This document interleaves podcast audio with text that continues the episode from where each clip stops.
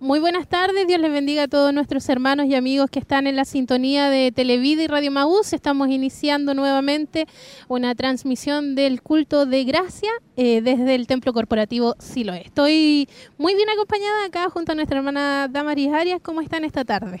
Muy bien, hermana Tracy. ¿Usted cómo está para iniciar este culto?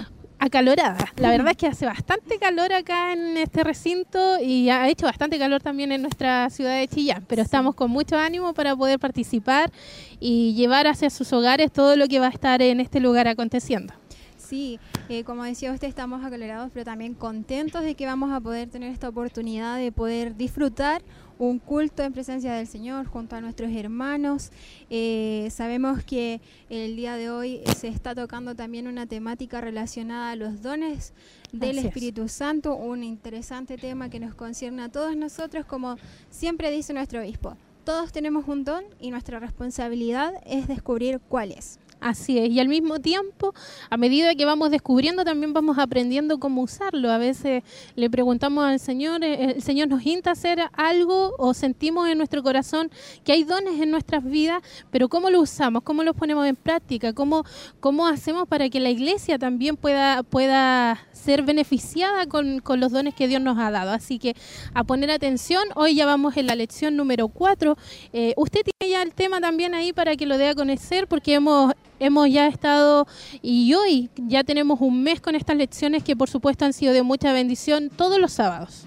Sí, el día de hoy lleva por título Dones de Milagros y Profecías. Este se encuentra en Primera de Corintios 12:10 para que usted también pueda ir eh, leyéndolo. Yo le voy a leer un poquito lo que dice, a otro el hacer milagros y a otro profecía. Sabemos que este es un, capítulo que habla de esto, de los dones del Espíritu, así que tal vez parece cortito, pero también sabemos que es de mucha, eh, en algo que podemos profundizar mucho más. Así es, así que le invitamos a estar atentos, a estar a través de los medios, estamos en Facebook, ya estamos en YouTube también, y por supuesto vamos a estar en radio y Televida también saliendo al mismo tiempo. Así que todas las plataformas conectadas para llevar hacia sus vidas todo lo que vamos a estar viviendo acá en nuestro templo. Además ya nuestros hermanos han llegado acá, ha llegado el bus también con, con aquellos hermanos que vienen de la ciudad de Chillán y otros obviamente en sus vehículos particulares pero todos acá con el mismo ánimo y, y, el mismo deseo de poder también estar en presencia de Dios y recibir la palabra. Y la invitación es para nuestros hermanos que tal vez eh, aún no han decidido se venir. Quedan muchos cupos disponibles para que usted pueda acercarse hasta acá al templo corporativo. Y si quizás está en la duda, hacer que se venga hasta acá. Hay muchos puestos desocupados para que mm. usted pueda asistir y por supuesto si usted está a la distancia, quédese conectado a la transmisión. Ya estamos, como decía nuestra hermana Tracy, en Facebook, en Televida, HD, en YouTube, donde usted ya también puede comenzar a dejar sus saludos, sus mensajes. Así es, así que motivamos ahí a permanecer atentos a la sintonía.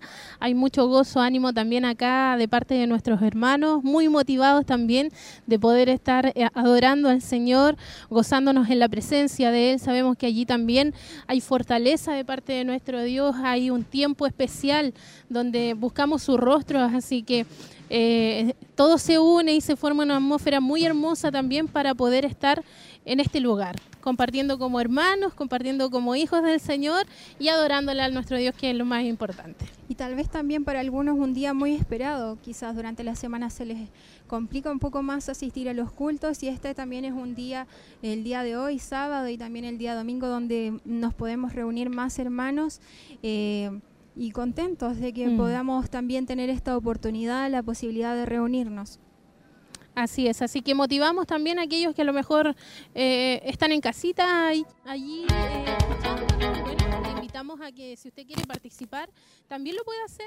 Eh, aquellos que tienen a lo mejor alguna posibilidad de, usar sus vehículos particulares, acercarse también acá al callejón Bustamante en el kilómetro 14, en camino a Pinto, y de esa manera hay, hay letreros también que van indicando el camino, la ruta a seguir para poder llegar hasta nuestro templo y de esa forma también ser parte de la congregación que está en este lugar. La distancia hoy en día, si bien es cierto para algunos es complicado, para otros no lo es tanto y aquellos que a lo mejor pueden hacerlo pueden llegar acá y esa es la invitación que hacemos en esta tarde. Sí, desde el ingreso, desde el callejón Bustamante, todo el tiempo a la derecha y va a llegar al templo. Sí, muy bien dicho. Siempre girará a la derecha. Así que no va a ser muy difícil, no se va a perder si es que usted viene por primera vez. Mm. Eh, y por supuesto va a ser muy bienvenido en este lugar. Están todos invitados a ser partícipes. Si usted eh, desea incluso llamar para agendar su cupo, hágalo porque sin duda ya están disponibles también los días para los cultos de mañana, como también de hoy que queda suficiente cupo. Así es. Eh, nosotros queremos dejarle ya invitado, son las 7 de la tarde y por supuesto acá nuestros hermanos ya están listos para iniciar, para compartir este culto de gracia junto a todos aquellos que han podido llegar y junto a ustedes también, que están a través de la sintonía de Radio Emisoras Emaús y de Televida. Quédese con nosotros, quédese muy pendiente porque hay palabra del Señor que será ministrada en esta tarde.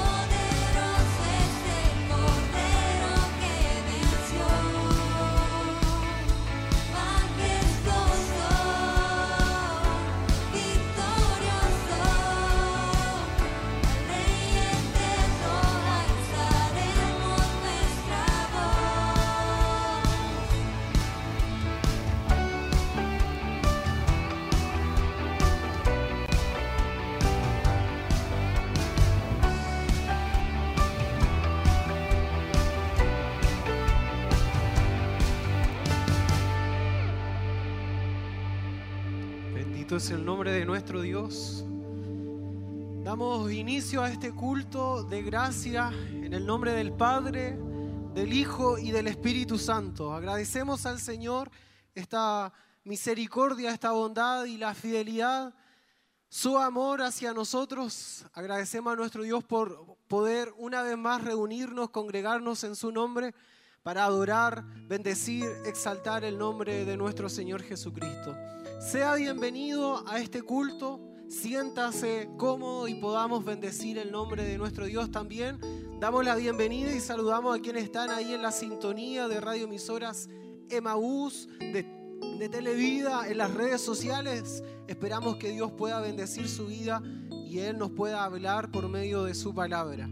Así como está, acompáñeme, oremos delante de la presencia de nuestro Dios para iniciar este culto, encomendar este, este servicio a su nombre y, y Él tome el control, el dominio de todas las cosas. Padre, en el nombre de Jesús, te damos muchas gracias, Señor por esta tarde que tú nos permites poder reunirnos y estar delante de tu presencia. Hemos entrado a este lugar, Señor, con el ánimo y la disposición de poder alabarte, de poder exaltar tu nombre. Has sido bueno con nosotros, Señor, y queremos rendirte, queremos atribuir en lo que podamos, Señor, con una oración sincera, con un corazón humillado delante de ti.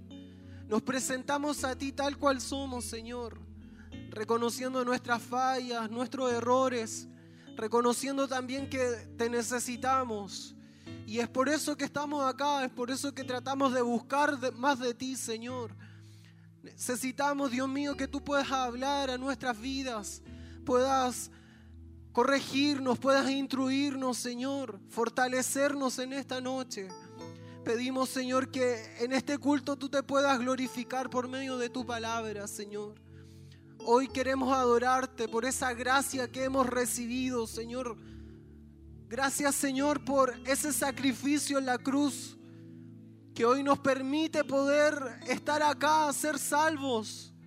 Señor, nuestra vida no tenía sentido sin ti, pero tú un día saliste a nuestro encuentro, nos perdonaste, nos trajiste a tus caminos, nos limpiaste de todo lo que traíamos, Señor. Y esa gracia preciosa, esa gracia bendita, hoy Señor nos tiene en pie. Hoy Señor podemos levantar nuestras manos, levantar nuestra frente, Señor, y ser hijos tuyos. Te adoramos, Señor, y te exaltamos, te bendecimos porque eres el único merecedor de toda honra, de toda gloria, de toda alabanza. Señor, Toma el dominio, el control de este culto. Toma el control del grupo renuevo, Señor, y que las alabanzas, cada alabanza, cada entonación, Señor, lleguen ante ti como un, perfume agradable. Queremos adorarte, Señor. Queremos exaltarte, Señor, imaginando quizás que sea hoy el último día que estemos en esta tierra. Porque esperamos pronto, Señor, estar contigo allá en tu presencia. Gracias, Señor. Gracias Dios mío, levantamos este clamor y quedamos libres Señor, libres de todo peso, de toda carga para poder adorarte, para poder gritar un aleluya, para poder exaltar tu nombre Señor. En el nombre de Jesús, para tu gloria Señor, amén y amén y amén. Puede ponerse en pie y todos juntos le damos la gloria a nuestro Señor Jesucristo. Gloria a Dios, gloria a Dios, gloria a Dios, gloria a Dios para siempre. Él es digno de ser alabado, de ser exaltado y adoramos el nombre de Dios.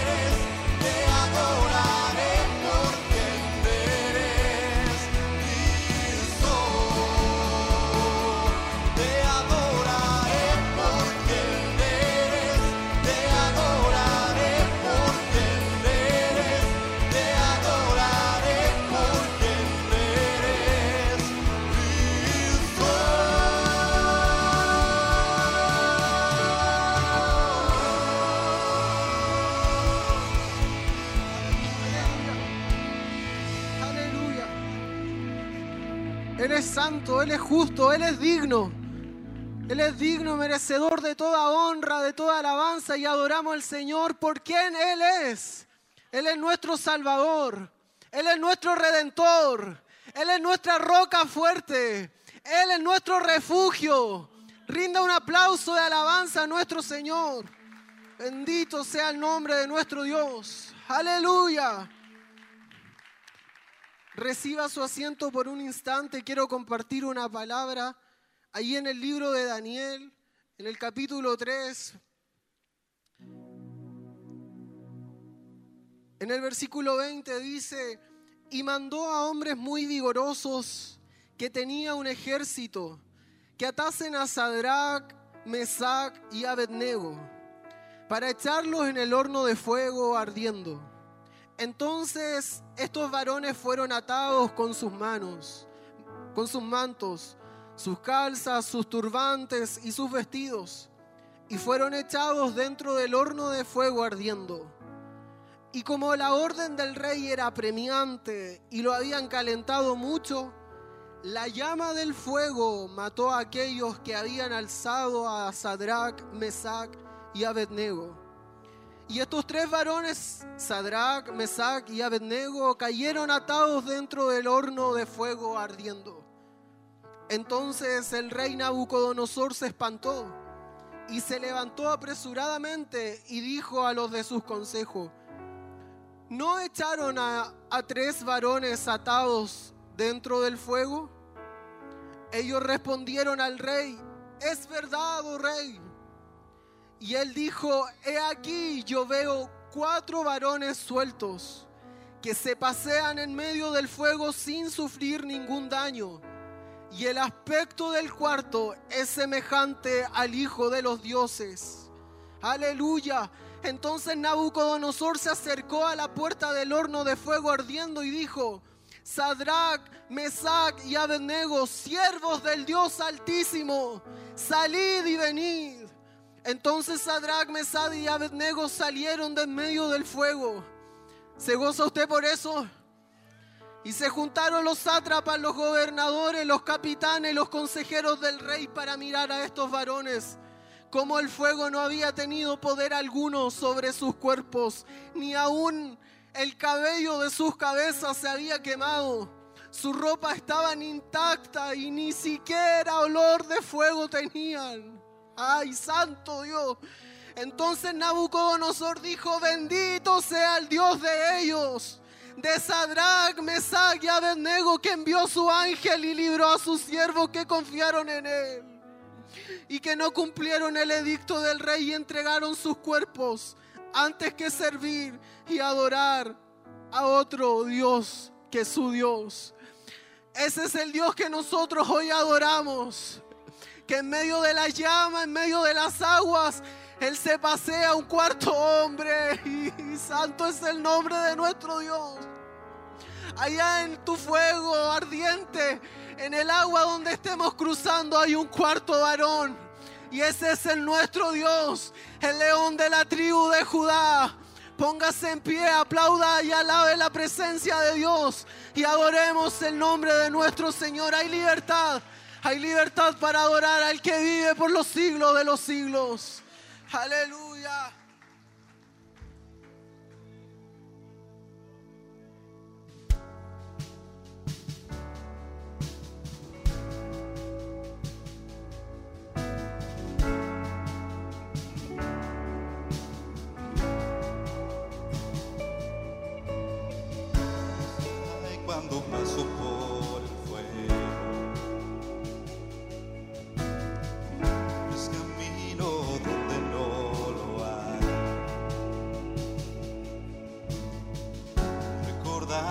Recordar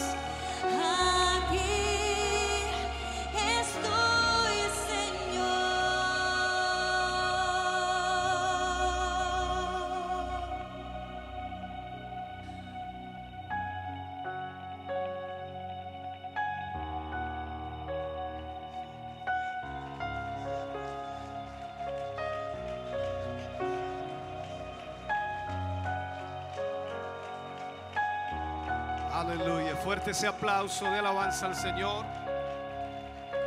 Digno es el Señor de ser alabado. Digno de ser alabado. Bendito sea el nombre del Señor. Aleluya. Puede sentarse, mi hermano. Dios le bendiga grandemente.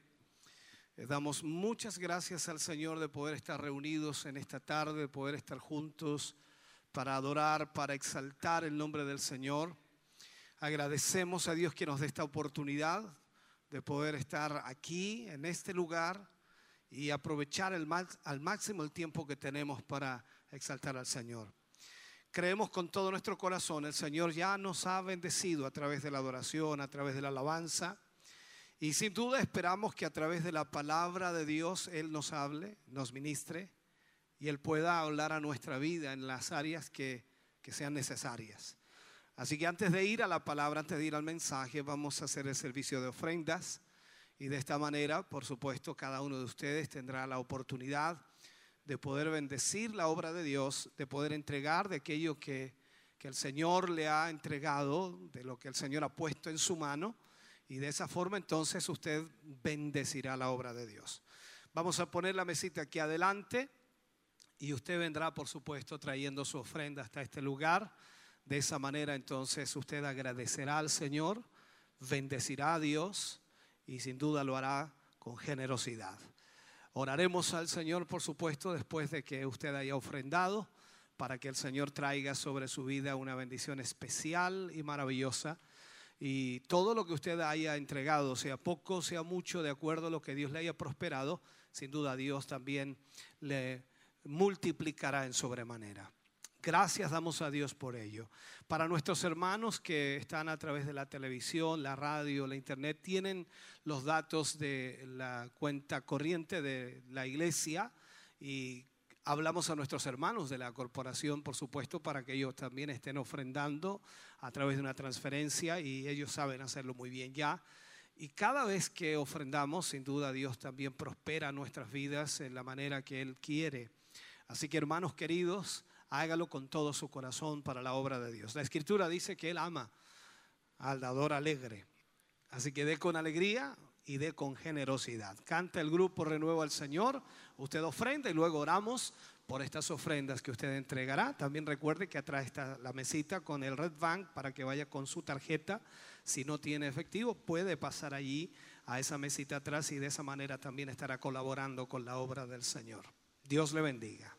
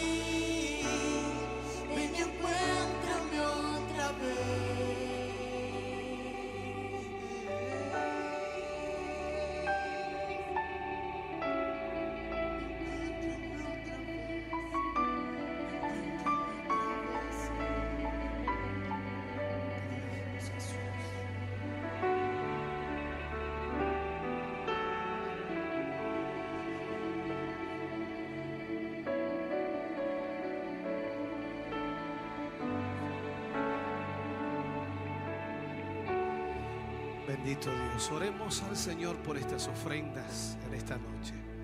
Padre, te damos muchas gracias. Agradecemos, Señor, por la bendición que tú has puesto en la mano de tus hijos. Agradecemos, Dios mío, por el trabajo que tú les has dado. Agradecemos por cada remuneración que reciben. Agradecemos, Señor, porque tú has provisto y sin duda has suplido toda necesidad. Tu amor ha sido grande para con cada uno de ellos, Señor, y a través de esta ofrenda ellos reflejan el agradecimiento hacia ti. Señor, multiplícales, bendíceles más aún.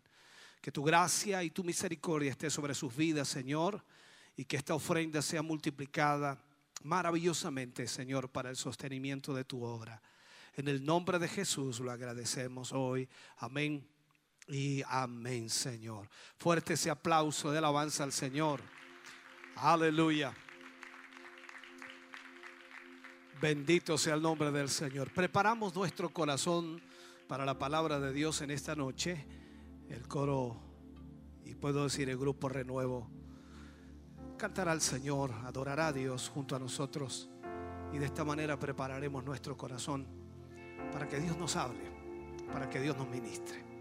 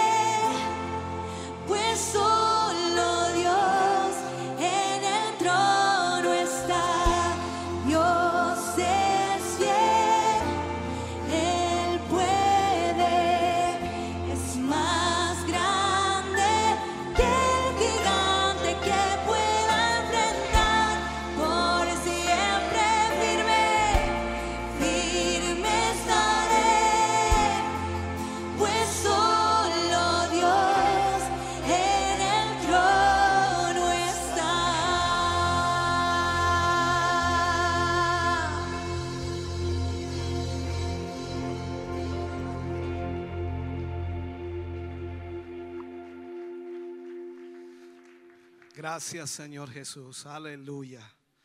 Vamos a ir a la palabra de Dios en esta, en esta tarde y vamos a esperar que el Señor hable a nuestras vidas, que el Señor ministre nuestros corazones como Él sabe hacerlo.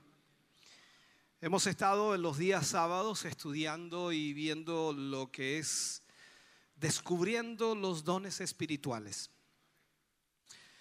Y por supuesto, eh, vamos ya en la cuarta lección de esta temática. Y cada vez que vamos profundizando en estos dones, Dios nos también nos va impactando. Y creo con todo mi corazón que el Señor tiene algo especial para su vida en esta noche. Quiero leer eh, Primera de Corintios capítulo 12, versículo 10. Primera de Corintios capítulo 12 versículo 10. Tomaré por supuesto de allí una frase, pero leeremos todo el versículo primero para que usted entienda el contexto de lo que esto enfoca. Dice la escritura, la palabra del Señor, dice a otro el hacer milagros, a otro profecía, a otro discernimiento de espíritus, a otro diversidad o diversos géneros de lenguas y a otro interpretación de lenguas. Quiero tomar la primera frase allí, el hacer milagros y a otro profecía. A otro el hacer milagros, a otro profecía. Veremos estos dos dones, dones de milagros y profecía. Esto es lo que trataremos en este día. Oremos al Señor. Padre, en el nombre de Jesús vamos ante su presencia dando gracias por su gran amor y misericordia. Gracias Señor porque nos permite en esta hora reunirnos como su pueblo, reunirnos como sus hijos y de esta manera Señor poder eh, introducirnos en su palabra y ser bendecidos a través de ella. Yo le pido Señor que usted nos hable, que usted nos ministre y que podamos todos Señor ser bendecidos maravillosamente. En el nombre de Jesús pedimos esa bendición suya para la gloria de Dios. Amén y amén, Señor. Fuerte ese aplauso de alabanza al Señor. Aleluya. Bendito sea el nombre del Señor. Bien, mis hermanos, vamos entonces a entrar en esta temática. Yo le ruego su máxima atención, ya que cada palabra o frase puede, puede producir también despertar una bendición especial en su vida. Lo primero que vamos a ver es el don de milagros. El don de hacer milagros. Es un don en realidad que impacta. Un don que impresiona muchísimo. Y lo vamos a ver de acuerdo a la escritura, de acuerdo a la palabra del Señor. El Espíritu Santo de Dios es el dador de estos dones. Y lo hace en la medida, por supuesto, de su voluntad pues opera a través del ser humano, opera a través del creyente, opera a través de nosotros ese don de milagros. Dios desea que cada creyente tenga dones y de esa manera la iglesia del Señor pueda ser edificada. El don de milagros entonces es uno de los dones que de alguna forma rinde mucha, pero mucha gloria a Dios. Y uno de los que más debería manifestarse en la iglesia del Señor en este tiempo, de acuerdo a la promesa que Jesús hace a sus discípulos. Dios, de una u otra manera, mirando la escritura, mirando la palabra del Señor, Dios se deleita en hacer milagros. En toda la escritura, desde el Antiguo Testamento y también en el Nuevo Testamento, vemos a Dios obrando milagros y Dios se deleita en hacer milagros. Eso es lo que vemos. Y por supuesto, siempre Dios está utilizando a sus hijos en la práctica de este don de milagros. Por supuesto, eh, entendemos que Jesús en su ministerio ejecutó más milagros que ningún otro personaje en la Biblia o ningún otro hombre de Dios en la Biblia. Juan dijo algo impresionante cuando vamos al libro de Juan en el capítulo 21, versículo 25, y dice, y hay también otras cosas que hizo Jesús, él hablando acerca de lo que Jesús había hecho, eh, las cuales si se escribieran una por una, dice él, pienso que ni aún en el mundo cabrían los libros que se habrían de escribir. Entonces, Juan está diciendo que no todo lo que Jesús hizo quedó plasmado en la escritura. Hubieron muchas cosas que no se escribieron y Juan dice entonces que si se hubieran escrito no cabrían libros en el mundo. Unos cuantos de sus milagros, por decirlo así, eh, que hallamos en la Biblia, incluyen muchos enfoques diferentes o muchas formas diferentes, pero todos ellos son milagros sorprendentes. Vemos, por ejemplo, en el libro de Juan, capítulo 2, eh, versículo 1 al 11, habla en ese párrafo de transformar el agua en vino. Usted recuerda eso, ¿no? En las bodas de Caná de Galilea. El Señor Jesús viene y convierte esas tinajas que las llenaron con agua, las convierte en vino. Un milagro extraordinario. Vemos también otro milagro del Señor Jesús en el libro de Mateo, capítulo 14, por allí por los versículos 25 al 33, donde vemos inmediatamente que Jesús camina sobre las aguas. Eh, ¿Quién ha caminado sobre las aguas aquí, no? Él caminó sobre las aguas y es un sorprendente milagro. Vemos también otro milagro y aparece por supuesto en el libro de Marcos capítulo 6, también en Mateo capítulo 16, habla de lo mismo cuando habla de la alimentación milagrosa de una multitud de personas, simplemente multiplicando panes y peces, recogiendo gran cantidad de canastas llenas de alimento de lo que sobró.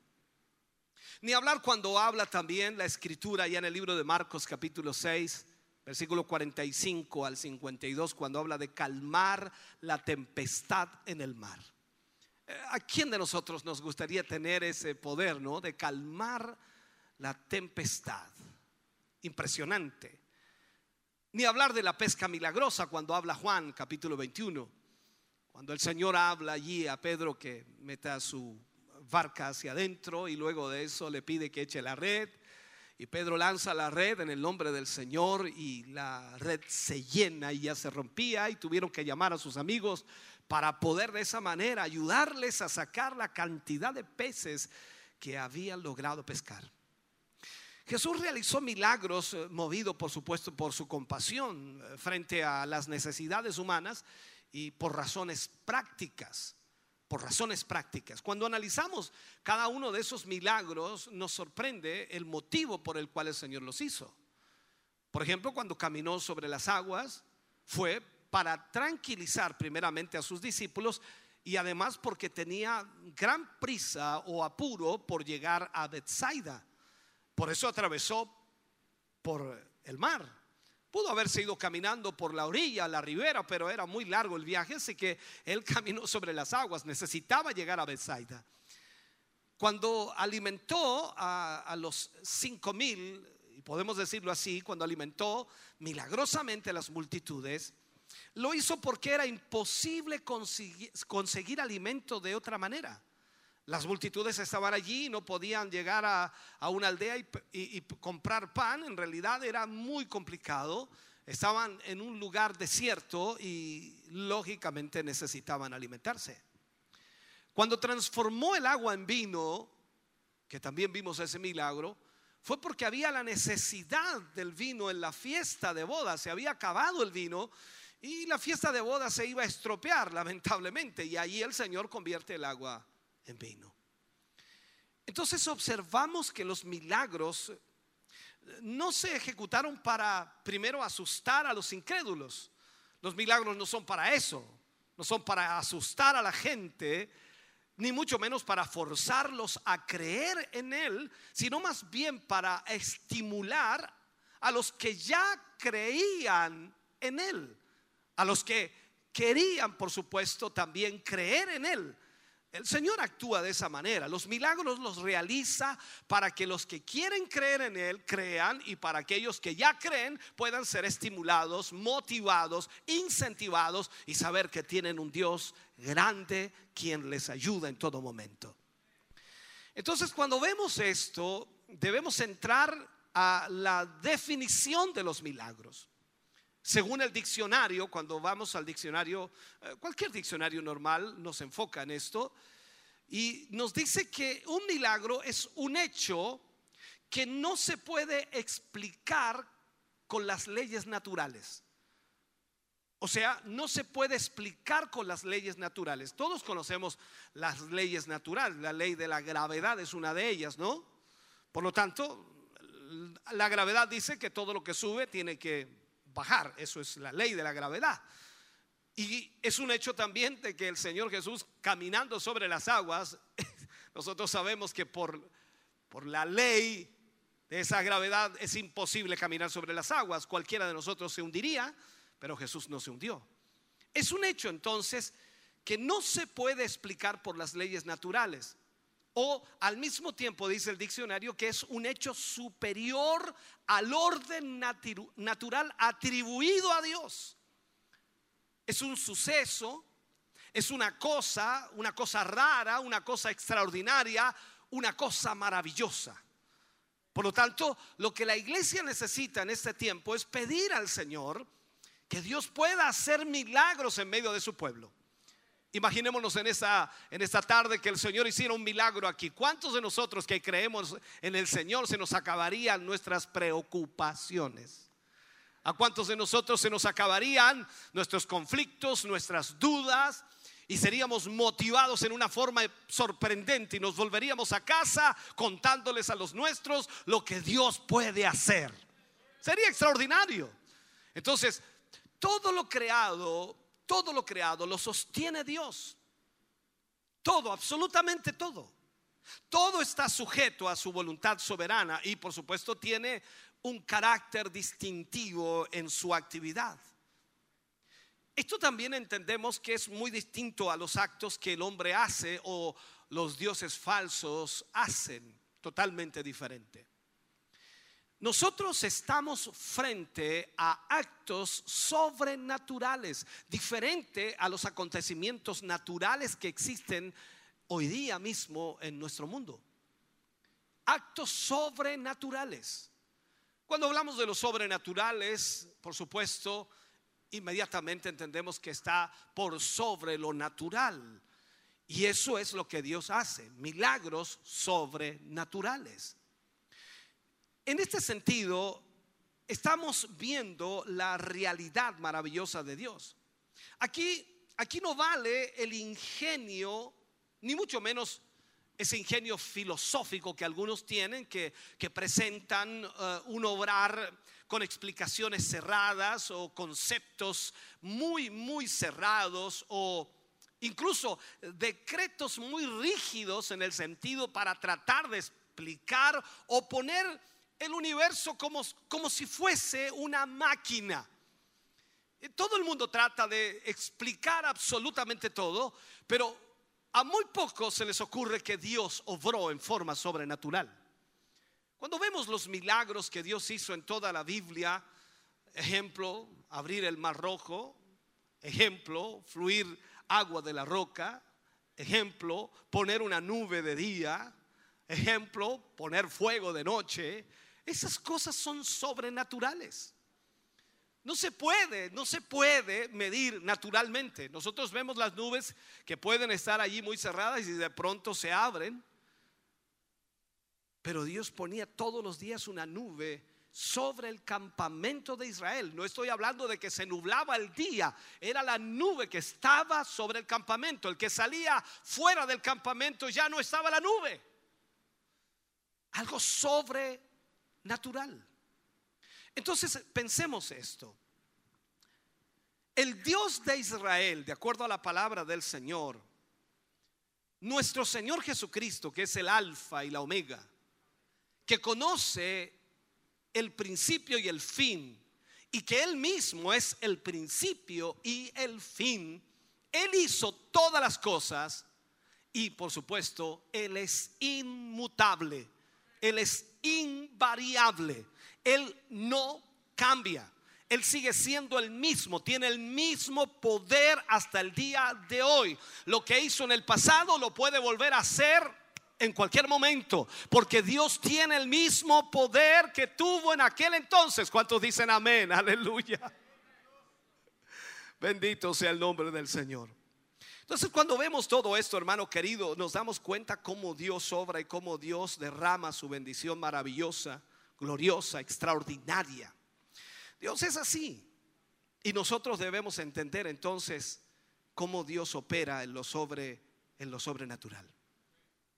Podemos definir entonces que el don de hacer milagros e- es una manifestación sobrenatural del poder de Dios. No es que usted o yo seamos sobrenaturales, sino que es una manifestación de Dios que por supuesto conmueve y cambia las leyes naturales para que ese milagro sobrenatural sea realizado. Es Dios entonces quien posee el control y muda lo natural a un plano sobrenatural.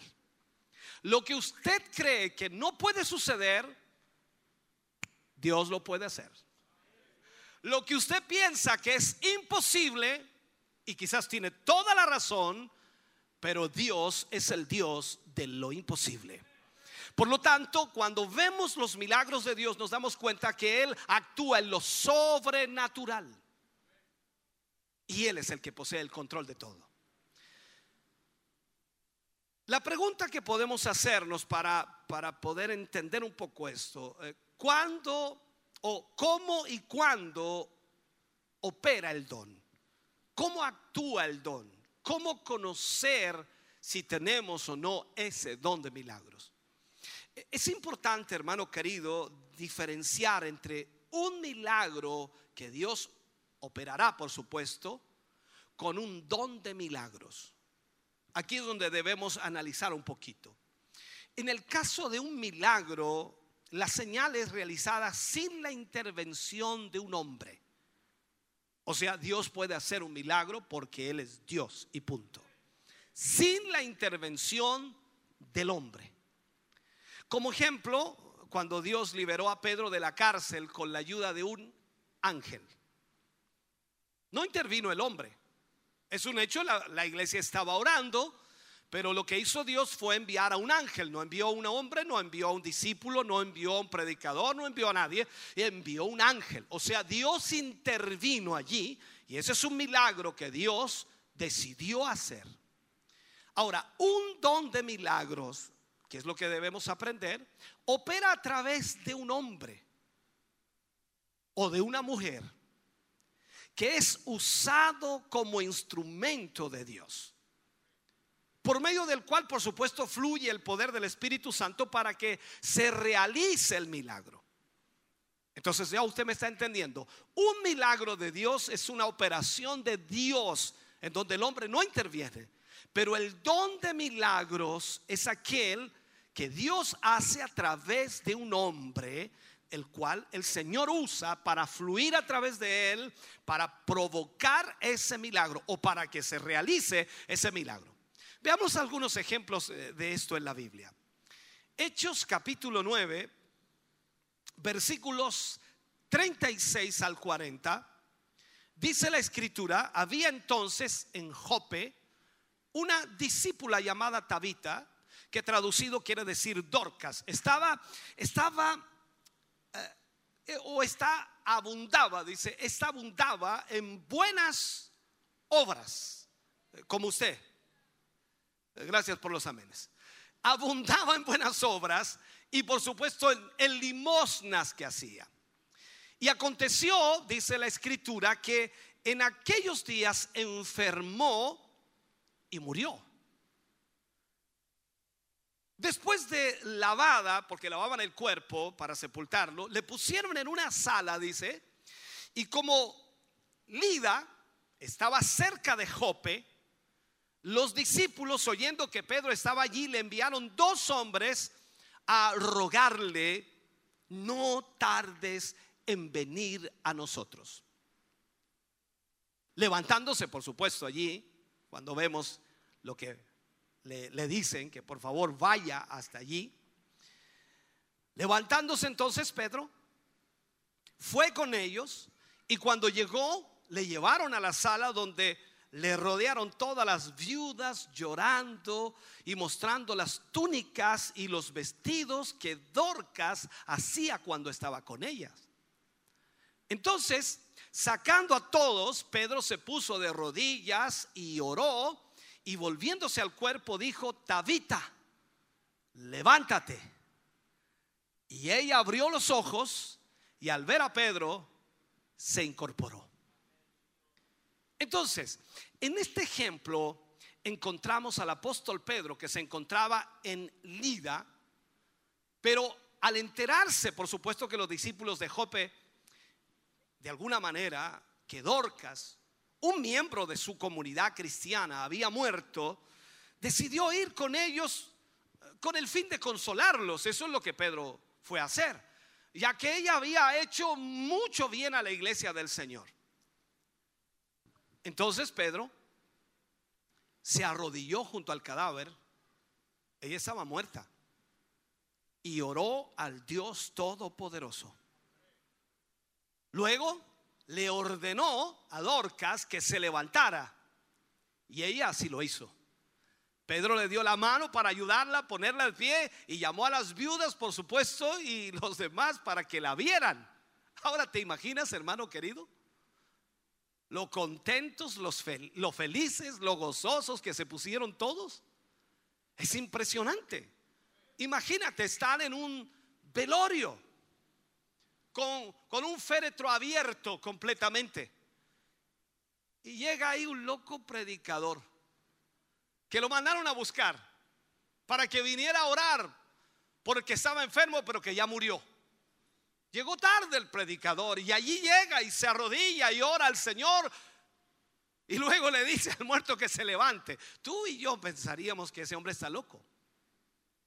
Pero cuando hablamos del poder de Dios y hablamos del don de milagros, Dios puede usar a, un hombre de esa manera, como usó a Pedro para levantar a Dorcas o Tabita desde la muerte. En Hechos, en Hechos capítulo 13, versículo 8 al 11, dice, pero los resistía Elimás, el mago, pues así se traduce su nombre, procurando apartar de la fe al procónsul. Entonces Saulo, que también es Pablo, lleno del Espíritu Santo, fijando en él los ojos, dijo, oh lleno de todo engaño y de toda maldad, hijo del diablo, enemigo de toda justicia. ¿No cesarás de trastornar los caminos rectos del Señor? Ahora pues, he aquí, dice, la mano del Señor está contra ti y serás ciego y no verás el sol por algún tiempo. E inmediatamente cayeron sobre él oscuridad y tinieblas y andando alrededor buscaba a quien le condujese de la mano. Estamos hablando del don de milagros. Aquí encontramos entonces a Elimas, un mago que, que influía negativamente con el procónsul con el fin de que no creyera en el mensaje del Evangelio, el cual se le había predicado. Ante la oposición de Elimas, entonces, Pablo, lleno del Espíritu Santo, reprendió a este hombre, al enemigo del Evangelio, diciéndole que el Señor estaba contra él y que quedaría ciego, lo cual ocurrió al mismo momento. Y allí operó el don de milagros. O sea, vemos que el don de milagros opera a través de los hombres de Dios. Y ahí vemos entonces que Dios hasta el día de hoy puede, puede actuar y puede obrar en la vida de muchos hombres un don de milagros. Luego vemos en Hechos capítulo 20, versículos 9 y 10, y también vamos a leer el 12. Dice, y un joven llamado Eutico, que estaba sentado en la ventana, rendido de un sueño profundo, por cuanto Pablo disertaba largamente, vencido del sueño, cayó del tercer piso y fue levantado muerto. Entonces descendió Pablo y se echó sobre él y abrazándole dijo, no os alarméis, pues está vivo. Y llevaron al joven vivo y fueron grandemente consolados. En este pasaje entonces encontramos esta historia, el caso de Eutico. El discípulo que se encontraba sentado en una ventana y más encima de un tercer piso, y al dormirse mientras Pablo predicaba el mensaje del Evangelio, cayó y murió debido, por supuesto, a los golpes o al tremendo golpe que se dio al caer del tercer piso. Al ocurrir esto, entonces nos cuenta la Biblia que Pablo se acercó al joven, se echó sobre él y lo abrazó, afirmando, diciendo, no se alarmen, está vivo. Como resultado, todos sabemos, Eutico resucitó de entre los muertos, operando así un don de milagro en medio de ellos. Entonces, al joven se lo llevaron vivo a su casa para consuelo de todos. O sea, estoy poniéndole algunos ejemplos de lo que es el don de milagros. ¿No le gustaría a usted tener ese don de milagros? ¿Se imagina usted, hermano querido, con ese don de milagro? La gente correría buscando un milagro de Dios en todas las áreas de su vida, porque Dios obraría a través de su vida para beneficio, para bendición, no tan solo de la iglesia, sino también de aquellos que lo necesitan. Ahora, entendemos perfectamente, lo estudiamos la semana pasada, que hay una diferencia entre sanidad y milagros. Algunas personas se confunden en eso, en lo que es la sanidad con un milagro. Hay una diferencia básica entre un milagro y una sanidad y es que eh, la sanidad es la restauración o renovación de un órgano enfermo. Eso es la sanidad. La restauración o renovación de un órgano enfermo. O sea, si usted tiene su riñón dañado y necesita sanidad, entonces el Señor puede restaurar su órgano dañado y así de esa manera recibe sanidad. Mientras que un milagro es la aparición de un órgano que no existía o que estaba completamente destruido, desaparecido, ya no, no había forma de poder restaurarlo. Entonces un milagro ocurre cuando, por ejemplo, no existe un riñón, por alguna enfermedad, por alguna infección, por alguna extracción misma, le sacaron el riñón, estaba dañado, y por la obra de Dios aparece uno nuevo allí. Ese es un milagro, no es sanidad, es un milagro. Entonces, los milagros, hermano querido, logran propósitos espirituales específicos. Dios usa los milagros para confirmar el mensaje del Evangelio.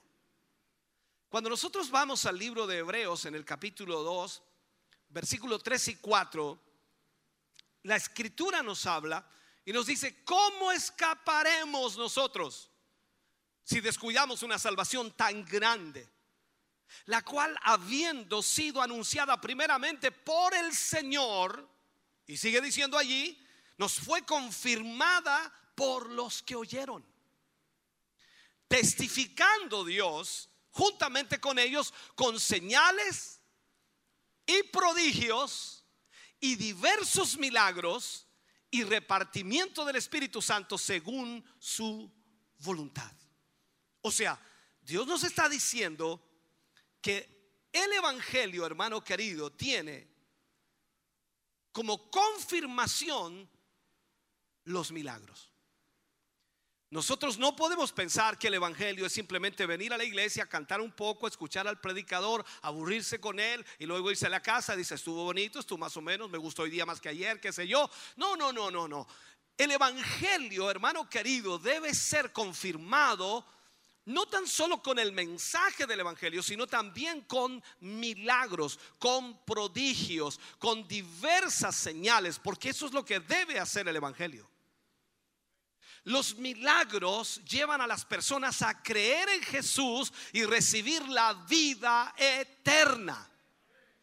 Los milagros también son usados por Dios para mostrar aprobación a la persona que ministra.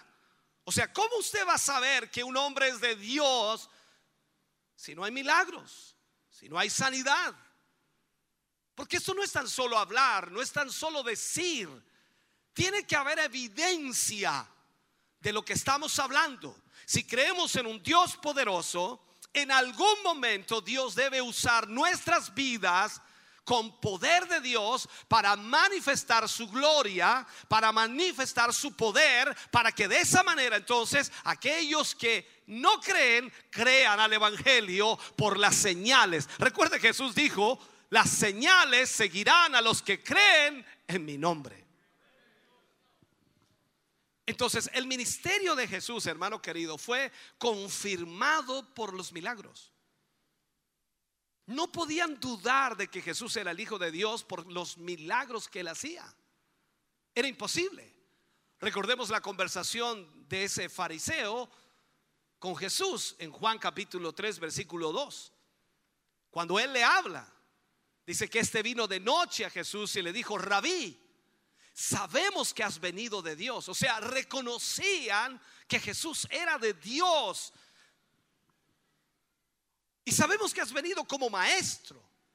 Porque nadie puede hacer estas señales que tú haces si no está Dios con él. Entonces, el ministerio de nuestro Señor Jesucristo fue confirmado por los milagros que él hacía.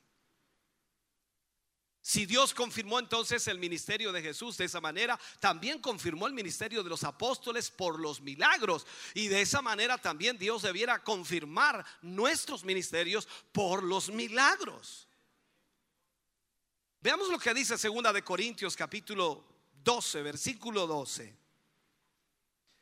Con todo, dice, las señales de apóstol han sido hechas entre vosotros en toda paciencia por señales, prodigios y milagros. O sea, esto no es tan solo hablar.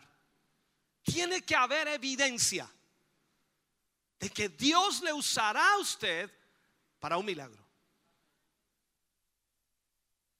La iglesia primitiva, hermano querido, nació en medio de una de una demostración de gran poder y de una manifestación poderosa de señales y maravillas. Era sorprendente lo que ocurría, era impresionante lo que, lo que ocurría allí. El comienzo de la iglesia cristiana fue con el Pentecostés, el derramamiento del Espíritu Santo que vino sobre ellos. Y con la llegada del Espíritu Santo a la iglesia, Allí comienzan los dones. Los dones de Dios comienzan a funcionar y a actuar en la iglesia primitiva. Comienzan los milagros, entre el pueblo de Dios, por supuesto, y el espíritu, el espíritu que antes estaba entre algunos pocos, ahora, por supuesto, en todos los creyentes en Cristo se manifestaba. Entonces vemos que Dios desea que todo su pueblo, toda su iglesia tenga dones de Dios para manifestar su gloria. Porque si alguien dice que tremendo es este hombre, no, no, no, no, no, no es grande este hombre. El que es grande es el Dios de ese hombre. Porque eso es lo que debemos entender. Dios es grande y poderoso para obrar a través de su vida. Y Él es el que seguirá siendo grande porque Dios le usa a usted como un instrumento. Ahora, los milagros, hermano querido, son, son el motor de la evangelización. No puede haber una evangelización genuina sin milagros. Entonces los milagros son siempre una evidencia de la evangelización, constantemente. Siempre será así. Entonces la iglesia no puede predicar un evangelio sin milagros. No podemos hablar del evangelio si, si no hay milagros. Porque no sería un evangelio, sería un evangelio incompleto en otras palabras, porque le faltan los milagros. Ninguna iglesia que predica el Evangelio puede decir, no, es que en nuestra iglesia eh, no hay milagros. Tienen que haber milagros. Porque si es el Evangelio de Cristo, recordemos que el Señor Jesús fue respaldado y al mismo tiempo reconocido su ministerio por los milagros que él hacía. ¿Está escuchando? El poder de hacer milagros sanidades y la fe que debemos tener aún está al alcance de la iglesia. El poder de Dios sigue siendo el mismo. Y en eso me gozo. Él no ha cambiado, Él no ha variado. Sigue teniendo el mismo poder. ¿Cuántos lo creen?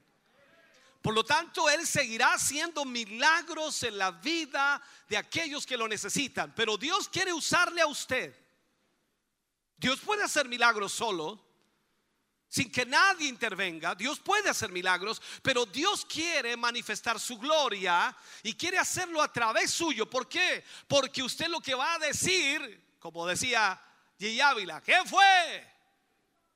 Y la gente decía Cristo. Entonces cuando Dios lo use a usted, usted no va a tirarse flores usted, sino que va a decir que fue el Señor quien lo hizo. Y el mundo tendrá que saber que hay un Dios grande y poderoso que hace milagros, que transforma las vidas de los hombres y las mujeres.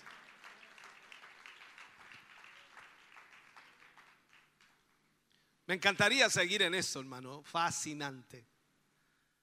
Pero tenemos que ir al segundo punto, las profecías. Profecías. El don de profecía. Eso también la iglesia debe entender, lo que debe existir. Es uno de los dones más maravillosos que posee el cuerpo de Cristo. Maravilloso don. Ahora, la pregunta que siempre analizamos al comienzo de cada punto es, ¿qué es el don de profecía? ¿Qué es el don de profecía? En realidad el don de profecía es un don sobrenatural. Aquí todos los dones son sobrenaturales. Es un don sobrenatural que Dios por supuesto da a la iglesia para recibir divinamente un mensaje del mismo corazón de Dios para las cosas distintas o incluso distantes y futuras. La iglesia tiene muchas cosas las cuales deben ser guiadas por Dios enfocadas por Dios, proyectadas por Dios, y Dios necesita hablar a su iglesia. ¿Está la palabra profética más segura? Claro que sí, ya veremos ese punto. Pero el don de profecía es un don necesario dentro de la iglesia. Es un don que Dios ha elegido para, para beneficiar y para bendecir al pueblo de Dios. El don de profecía, hermano querido, se manifiesta cuando los creyentes expresan lo que está en la mente de Dios. Lo que está en la mente de Dios, no en mi mente, no en mi corazón, en la mente de Dios. Y ese don de profecía actúa por inspiración del Espíritu Santo y no por inspiración de los propios pensamientos nuestros. Por inspiración del Espíritu Santo. La profecía puede ser juzgada al mismo tiempo, es decir, evaluada por la iglesia. Porque como es un don de Dios y al mismo tiempo Dios le ha dado para edificar a la iglesia, la profecía, la profecía puede ser juzgada o puede ser evaluada, si se entiende mejor de esa forma. A pesar de que la profecía aparece en el sexto lugar en la lista de Primera de Corintios 12, Pablo la coloca increíblemente al tope en el capítulo 14, significando con ello la altamente o lo altamente beneficiosa que es para la iglesia la profecía. Eh, Yo sé que muchas personas quizás no lo entiendan, pero creo que es importante hablar de esto y enfocarlo a la forma correcta. Pablo habla en Primera de Corintios capítulo 14 versículo 1 y él dice, "Seguid el amor y procurad los dones espirituales, pero sobre todo sobre todo que profeticéis. Seguid el amor y procurad los dones espirituales, pero sobre todo que profeticéis. ¿Por qué? Porque el que profetiza, escuche bien, edifica. El que profetiza construye a la iglesia edifica la iglesia, construye la iglesia, levanta la iglesia, proyecta la iglesia. El versículo 39 de este mismo capítulo 14 de Primera de Corintios es más enfático aún. Y dice, así que hermanos, procurad profetizar y no impidáis el hablar en lenguas. O sea, cuando usted es lleno del Espíritu Santo, usted habla en lenguas. ¿Y qué problema hay que hable en lenguas? No es ningún problema, es una bendición extraordinaria. Y usted puede hablar en lenguas. Entonces, pero lo que más enfatiza Pablo aquí es que nosotros procuremos profetizar para que Dios pueda edificar a la iglesia. Entonces veamos esto. La Biblia dice, la Biblia dice y enfoca cuál es el propósito en general de la profecía. Cuando vamos a Primera de Corintios 14, que estamos allí, versículo 3, dice la escritura, pero el que profetiza habla a los hombres para edificación, exhortación y consolación. Vuelvo a leerlo. Pero el que profetiza habla a quienes? a los hombres, no a Dios, a los hombres.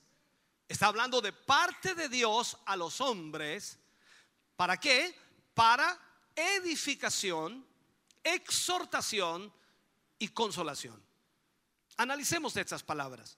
¿Qué es edificar? Edificar es construir buenos cimientos en la vida de una persona o de una congregación.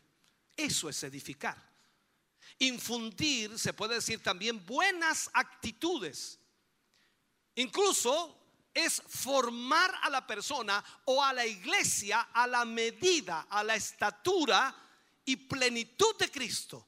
Por medio, por supuesto, de la profecía de Dios, la que Él da a través, por supuesto, de esa instrucción, la, da la dirección y da el enfoque de esa profecía. También puede ser una, una palabra de, de, comisión para, ¿cómo llamarle? Para, para integrar a una persona, para, para introducir a una persona al ministerio. Dios puede hablarle de esa manera. Entonces, cuando nosotros recibimos alguna vez eh, una palabra sobre lo que Dios va a hacer en nuestro ministerio o con nuestra vida o con nuestra familia o tal vez con nuestro negocio, por supuesto, debemos debemos entender que Dios nos está hablando de algo que Él va a hacer. Ahora, es verdad que la profecía suena a veces algo, algo misterioso, ¿no? Pero no tenemos que tener temor. no debe haber temor a una palabra profética de Dios, ni mucho menos tomarla a la ligera. Debemos ser cuidadosos, muy cuidadosos en esa área, porque Dios utiliza a los hombres que tienen ese don o a las mujeres que tienen ese don para profetizar. En Primera de Tesalonicenses capítulo 5, versículo 19 al 21, dice, no apaguéis al Espíritu, no menospreciéis las profecías, examinadlo todo, retened lo bueno. Entonces, estamos viendo aquí que debemos nosotros con todo edificar. Cuando alguien profetiza, debe entonces profetizar para edificar a la iglesia. Esa es la manera. Luego está la palabra exhortar, que la palabra exhortar se traduce corregir, eh, cuando nos estamos desviando del plan de Dios para nuestras vidas. Siempre, siempre la palabra tiene que ser dada con amor. Nunca tratando de humillar a la persona, ni mucho menos herirla. Eh, es únicamente con el fin de traer corrección a la vida de aquella persona, traer luz, traer luz a la persona para que su vida crezca y sea de bendición para otros. Corregirla de esa manera. También debe consolar. Y Dios usa, por supuesto, la profecía para aliviar nuestras almas de la aflicción. ¿Cuántas veces Dios no, nos ha hablado de esa manera, no? Y, y, para traer refrigerio a nuestros huesos, para, para levantarnos, para sostenernos, para animarnos y así poder soportar con paciencia las dificultades que estamos enfrentando o que debemos de alguna manera como hijos de Dios enfrentar constantemente. En términos generales podemos decir que cuando alguien habla de parte de Dios o profetiza por medio de la unción del Espíritu Santo, su mensaje va a edificar a las personas, su mensaje va a exhortar, es decir, animarlas también y consolarlas. Y esto significa que siempre la profecía, por supuesto, va a ser el alimento espiritual y va a producir un crecimiento espiritual y sobre todo, sobre todo, va a estar de acuerdo, eso me gusta, de acuerdo con la palabra escrita del Señor. Esto es muy importante. Porque quizás esto es lo que ha causado más divisiones dentro de la iglesia, porque alguien ha recibido un don de profecía y no ha sabido cómo utilizarlo y se ha ido más por su sentimiento, por su emoción, por su corazón, por su pensamiento y ha dejado de lado la palabra de Dios y ha comenzado a hablar de su corazón. Cuando hablamos de profecía, hermanos queridos, siempre debemos recordar que la voluntad humana no es la que trae ni la que produce la profecía. La voluntad humana no puede producir ni traer la profecía. Ojalá lo entienda. Es la voluntad divina la que genera la manera en que esto sucede en un hombre o en una mujer de Dios. O sea, ellos son inspirados e impulsados por el Espíritu Santo para hablar de parte de Dios a la iglesia o a alguna persona específica. Cuando vamos a la escritura, ¿cómo validamos lo que acabo de decir? Vamos a segunda de Pedro, capítulo 1, versículo 21. Allí Pedro dice, porque nunca la profecía fue traída por voluntad humana porque nunca la profecía fue traída por voluntad humana, sino que los santos hombres de Dios hablaron siendo inspirados por el Espíritu Santo. O sea, el Espíritu Santo inspiró primero la palabra escrita. Y es el mismo Espíritu Santo que inspira una profecía que provenga de Dios. O sea, esa profecía no deberá nunca, nunca, nunca contradecir la escritura.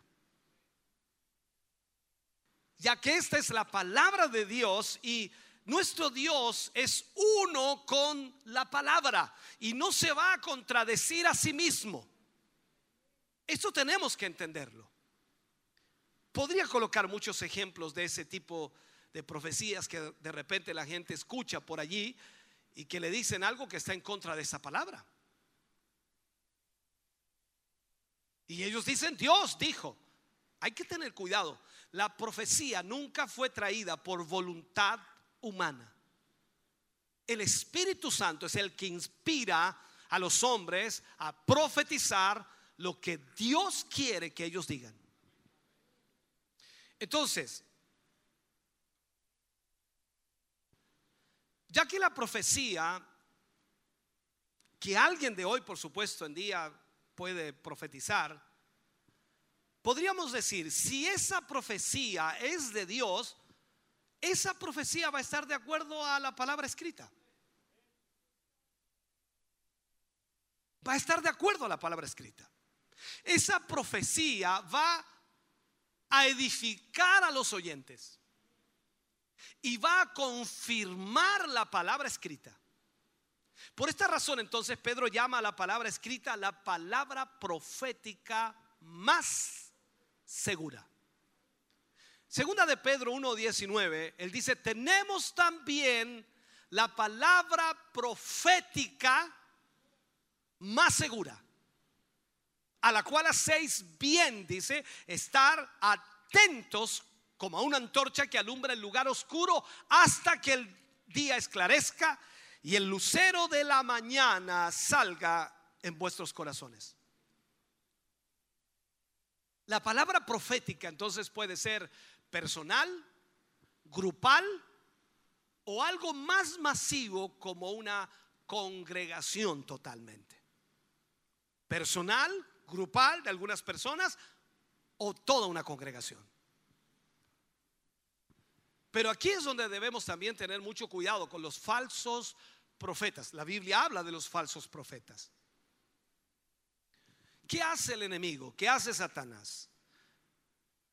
Siempre está, eh, ¿cómo le llamamos? Disponiendo imitaciones. O siempre está colocando imitaciones fraudulentas de todos los verdaderos dones que Dios ha establecido. Y hoy más que nunca hay abundancia de falsos profetas en el mundo, una cantidad impresionante.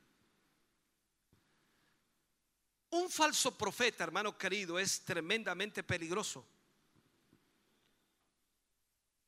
ya que va a usar su presunta autoridad para ejercer su maligna influencia sobre las personas. Las va a sujetar a servidumbre por medio del temor, por medio de la presión. Por eso es conveniente estar muy precavidos. Actualmente hay muchísimos lobos rapaces, falsos profetas. Pablo los llamó lobos rapaces. Y están rondando alrededor del pueblo de Dios constantemente tratando de introducir todas sus eh, enseñanzas eh, heréticas que desvían totalmente al hombre de Dios a una consagración y a una búsqueda de Dios. El profeta mentiroso eh, no advierte al pueblo que, que deben dejar lo malo. Nunca lo hará. Veamos algunas citas importantes aquí. Jeremías capítulo 23, estas son palabras de Dios al pueblo a través de Jeremías. Capítulo 23, versículo 21 al 31. Voy a leerle varios versículos, pero son importantísimos. Dice, no envié yo a aquellos profetas, pero ellos corrían. Yo no les hablé, mas ellos profetizaban. Pero si ellos hubieran estado en mi secreto, dice Dios, habrían hecho oír mis palabras a mi pueblo. Y lo habrían hecho volver de su mal camino y de la maldad de sus obras. Él pregunta, ¿soy yo Dios de cerca solamente, dice Jehová, y no Dios desde muy lejos? ¿Se ocultará alguno, dice Jehová, en escondrijos que yo no lo vea? ¿No lleno yo, dice Jehová, el cielo y la tierra?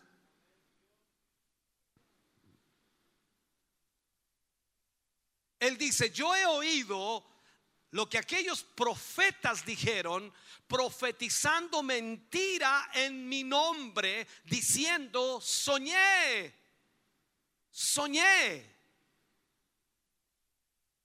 ¿Hasta cuándo estará esto en el corazón de los profetas que profetizan mentira y que profetizan el engaño de su corazón?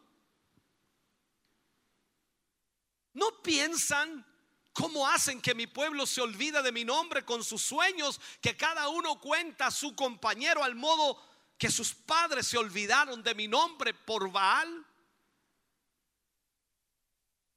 Mira lo que dice Dios aquí el profeta que tuviera un sueño, cuente el sueño. Y aquel a quien fuere mi palabra, cuente mi palabra verdadera. ¿Qué tiene que ver la paja con el trigo? Dice Jehová. ¿No es mi palabra como fuego, dice Jehová, y como martillo que quebranta la piedra? Por tanto, he aquí yo estoy contra los profetas, dice Jehová, que hurtan mis palabras cada uno de su más cercano. Dice Jehová, he aquí que yo estoy contra los profetas que endulzan sus lenguas y dicen, Él ha dicho.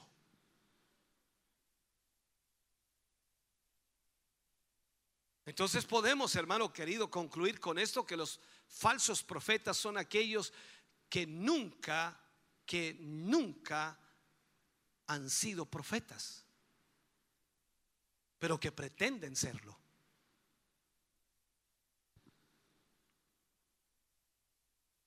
Otra categoría son aquellos que, por supuesto, profetizan cosas que Dios no ha dicho.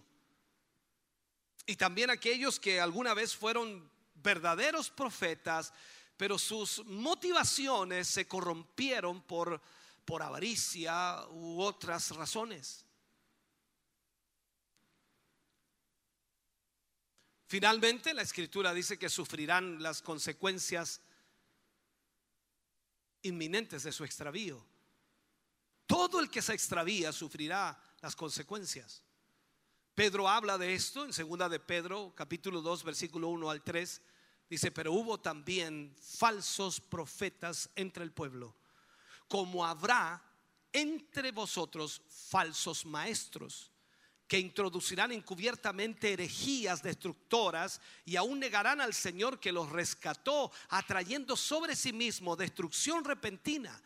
Y muchos seguirán sus disoluciones, por causa de los cuales el camino de la verdad será blasfemado. Y por avaricia harán mercadería de vosotros con palabras fingidas. Sobre los tales, ya de largo tiempo la condenación no se tarda y su perdición no se duerme. Por este motivo, hermano querido, es muy importante, sumamente importante, que si tienes el don de profecía, estés bien entrenado en ello. ¿Y cómo te vas a entrenar? En la palabra de Dios. ¿Para qué? Para que no seas arrastrado por diferentes vientos y, tangentes doctrinales y no te conformes solo con el don. Necesitas capacitarte. O sea, necesitas ser instruido, necesitas ser guiado para que puedas hacer la voluntad del Señor. Déjame cerrar con este mensaje si puedo. Hay varios puntos que podemos nosotros considerar para analizar en esta, en esta tarde. Por ejemplo, debemos, de acuerdo a la palabra de Dios, examinar la profecía e ir a la fuente, que es la palabra de Dios. A usted pueden profetizarle todo lo que quieran, pero usted va a ir a la fuente, la palabra de Dios. Tenemos que orar por la palabra que ha sido entregada por la palabra que ha sido dada. Si Dios le ha entregado a usted una palabra, una profecía, usted debe orar entonces por esa palabra entregada. Y esperar al mismo tiempo una confirmación del Espíritu Santo a su vida.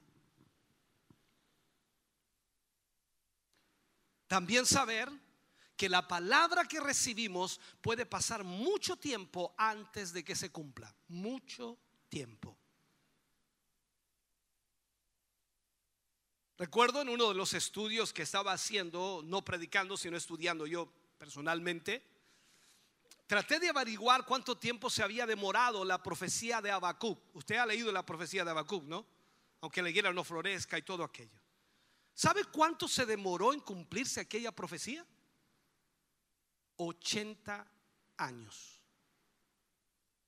Desde el momento que Habacuc la recibió, 80 años pasaron para que se cumpliera. Usted y yo vivimos en el hoy y vivimos en un mundo en donde todo tiene que ser rápido. No le estoy diciendo que usted va a esperar 80 años. No creo que Dios le haga esperar 80 años. Pero usted y yo debemos entender que todo lo que recibimos, por supuesto, la palabra de Dios, puede pasar tiempo antes de que se cumpla. Ahora, lo que no podemos dejar es que el diablo arranque la palabra profética de nuestros corazones. Si Dios nos ha hablado y usted sabe que es palabra de Dios y la ha confirmado por la palabra del Señor, entonces usted no permita que el diablo arranque esa palabra. Lo otro que debemos saber es que toda palabra profética está condicionada. No piense usted que Dios le, habla, le va a hablar y le va a profetizar algo, le va a decir que algo va a venir y usted no tiene que hacer nada. No, está condicionada. El problema nuestro es que tenemos una idea equivocada de la palabra profética y nosotros decimos, Dios me habló que me va a levantar como pastor, que me va a levantar con ministerio, que me va a dar una iglesia grande, que voy a tener muchos miembros y se sienta pasivamente a esperar que la palabra se cumpla. No, la palabra está condicionada a su actuar, a su accionar, a su esfuerzo, a su sacrificio, a su esmero. Porque pueden pasar 10 años y esa palabra no se cumple. ¿Y qué hacemos? Le echamos la culpa a Dios y pensamos, ¿acaso Dios se equivocó? Para mí que se equivocó porque no se ha cumplido lo que Él me dijo. No, ¿y qué pasó? ¿Qué hiciste? Entonces en vez de echarle la culpa a Dios, yo soy el que debo preguntarme, ¿qué hicimos en todos estos años para que esa palabra que el Señor nos entregó se cumpliera? ¿Qué hicimos? Año 2006, año 2002, por decir algunos nombres, algunos años, año 1997. Solamente esas tres profecías las voy a unir. 97, 2002 y 2006. Tres diferentes predicadores dijeron exactamente lo mismo. Dios te dará una multitud de almas. Otro fue más exacto y dijo, te dará diez mil almas. Otro dijo, te dará un templo tan grande en donde las multitudes llegarán. ¿Qué estamos haciendo para que esa profecía se cumpla? ¿Tenemos una vida de adoración a Dios? ¿Nos rendimos realmente totalmente a Él? ¿Estudiamos de verdad la Biblia, la palabra de Dios cada día en nuestras vidas? Usted no sabe cuánta gente me reclama a veces porque enseño en serie o enseño mensajes los cuales trato de educar a la iglesia. Hay gente que lo único que desea es venir al culto y gozarse o tener una palabra que lo pueda restaurar en su vida y no entienden que si aprenden de la palabra de Dios tendrán solidez en las pruebas, tendrán firmeza en las dificultades y tendrán a quien recurrir cuando todo se ponga oscuro.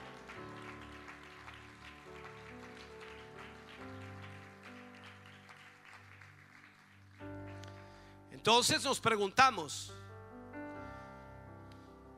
¿vivimos bajo la obediencia y bajo la sujeción a nuestros pastores, a nuestros líderes o vivimos bajo nuestro propio criterio? ¿Accionamos realmente por fe la palabra dada? ¿La palabra entregada por Dios? Ahí está el punto. Hermano querido, Dios nos da la palabra profética y al mismo tiempo nos capacita, nos provee las herramientas, nos da el poder de su Espíritu Santo y nos promete sostenernos en los momentos difíciles. Y más aún, nos asegura el éxito. Por lo tanto, el resto depende de nosotros. Depende de lo que vamos a hacer y cómo lo vamos a hacer delante de Dios. Por eso, hermano querido, abracemos la palabra de Dios. Amemos esta palabra de Dios. Y toda palabra profética que hayas recibido para tu vida, para el ministerio, para la obra, para la iglesia, abrázala con fuerza. Y si está confirmada por esta palabra de Dios, entonces llevemos una vida de obediencia, de santidad, de fe y de oración para que Dios cumpla sus promesas. Y te aseguro que entonces Dios cumplirá todas sus promesas en ti y en mí y veremos la gloria de Dios en nuestras vidas. Aleluya. Ponte de pie iglesia, por favor, en esta hora.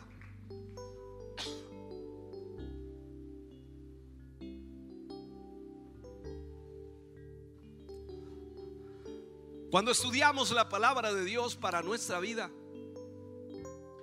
nos damos cuenta lo que Dios quiere hacer. Él ha derramado dones sobre su iglesia y tú eres la iglesia del Señor. Hay dones en ti.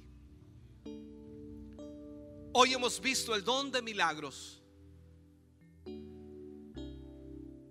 y hemos visto también la profecía.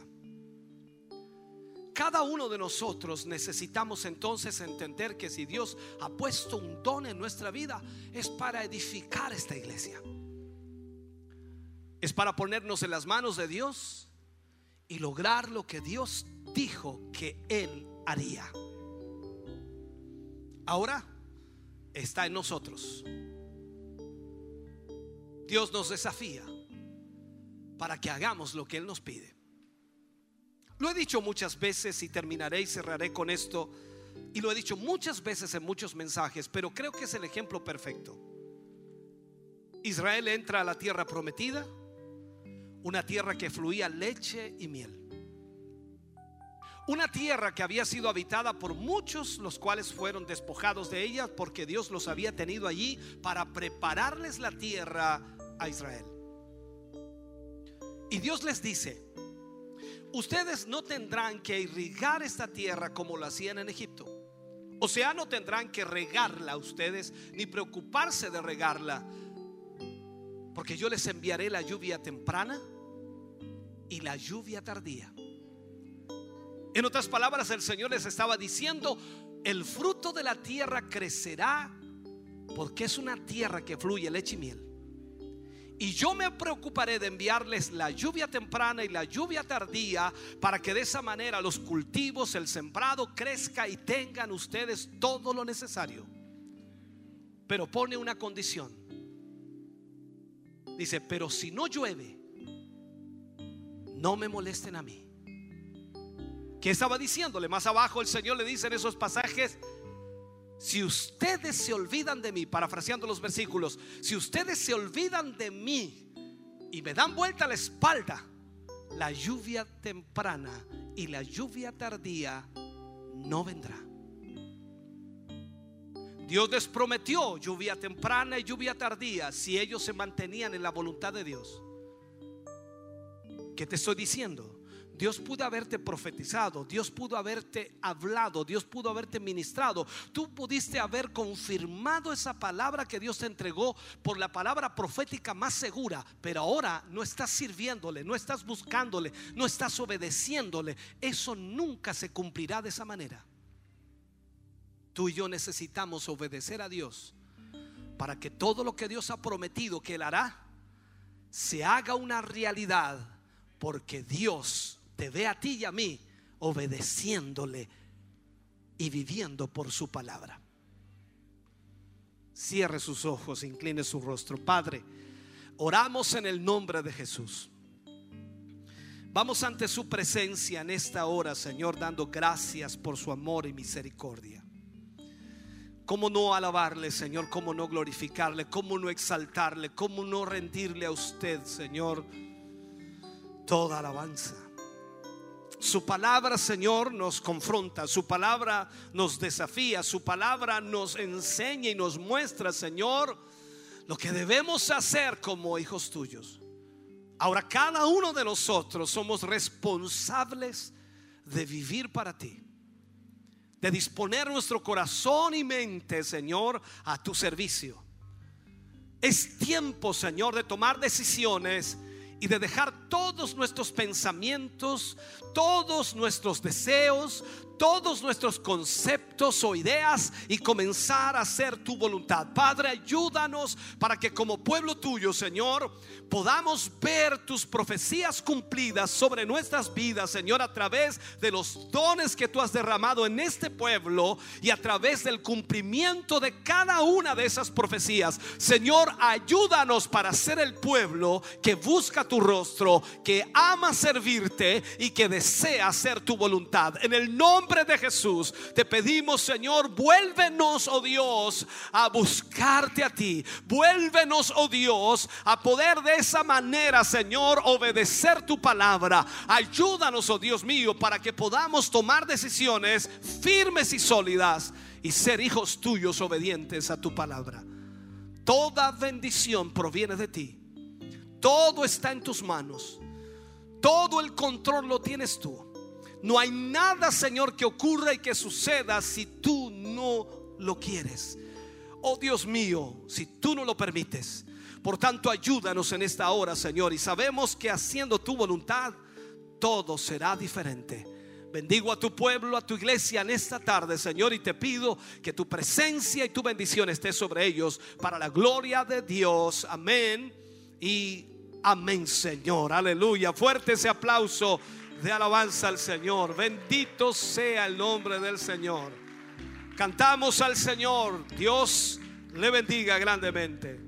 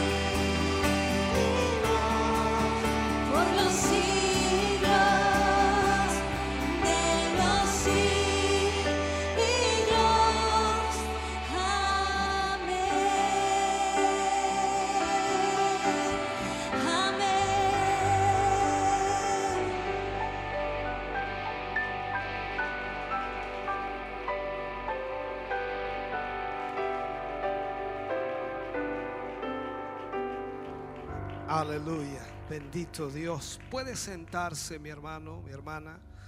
Gracias damos al Señor y estaremos concluyendo nuestro culto de hoy agradeciendo al Señor el que hayamos podido estar juntos, reunidos para adorar, exaltar el nombre del Señor. Bendito sea el nombre del Señor. Bien, este miércoles los jóvenes tienen su, su culto eh, y esperamos en el Señor que puedan tener un hermoso culto, una hermosa reunión.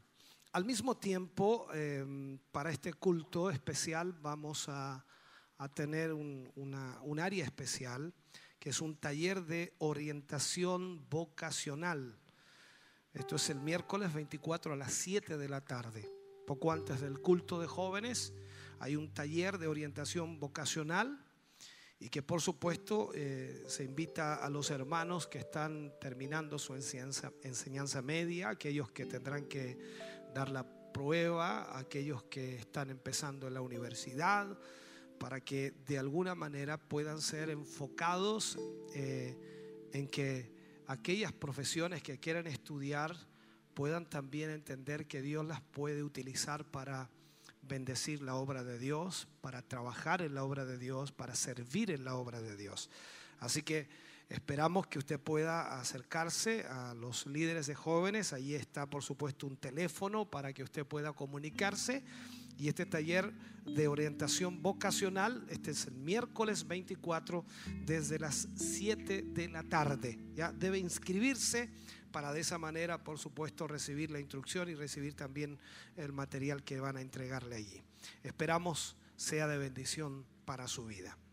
Vamos a estar orando por las peticiones que hoy nos han llegado, bastantes peticiones, por Evelyn Andrea Contreras Arellano, por Héctor Hernández San Martín, por Luz Hernández Larenas, por Magdalena Carmona, eh, por Joel Adasa, por Joel, Joel Adasa Escalona, por eh, Asa Ali Escalona, por Alicia Lara Hernández, por Gabriel Jiménez Rosas, por Ángelo Urra Ortiz, por Mariano Urra Castillo, por Álvaro Urra Carrasco, por Miriam Sepúlveda, por Heriberto Paso Araya, por Daniel Sosa Rivera, por Vicente Cortés, por Herminda Toro, por Domingo eh, Maldonado, por Rosario Sepúlveda, por Raúl Puentes y por Héctor Barra.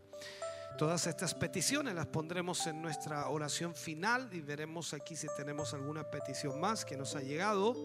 Siempre en las redes sociales hay peticiones por Nelly Silva por sanidad. Ella tiene, tiene cáncer. Vamos a estar orando por ella también. Recordar a nuestros hermanos, mañana tenemos culto acá a las 11 de la mañana. Eh, recordarles también que no es un impedimento, la ley no impide tener cultos de alabanza al Señor y de adoración, no tiene nada que ver con las reuniones políticas. Usted vendrá al culto mañana, algunos irán a sufragar bien temprano, eh, cumplir con su deber cívico, eh, luego vendrán al culto, otros vendrán al culto, irán en la tarde, casi siempre en la tarde no hay nadie, así que mejor dicen, "Oh, yo voy después de almuerzo, pastor, después del culto me voy a sufragar, así no hay tanta gente, me demoro 10 minutos, así que usted verá cómo lo va a hacer, lo importante es que pueda estar con nosotros acá mañana, 11 de la mañana, en nuestro culto de celebración, y de esa manera entonces estaremos siendo bendecidos. Recuerde que el día domingo estamos tocando la temática acerca de la escatología. Mañana será un tema bien escabroso, se llama el Día de la Bestia. Wow. Bien escabroso el tema, pero bien también bien profundo. Así que esperamos que usted pueda venir y asistir mañana. Hay un agradecimiento aquí. eh, Miriam Sepúlveda dice, tiene un agradecimiento por un milagro que Dios hizo en su vida. Agradecemos al Señor por eso también. Gracias damos a Dios. Aleluya. Qué bueno es el Señor. Póngase de pie, vamos a orar al Señor agradeciendo a Dios porque hemos podido reunirnos. Recuerde siempre, no hay nada imposible para Dios.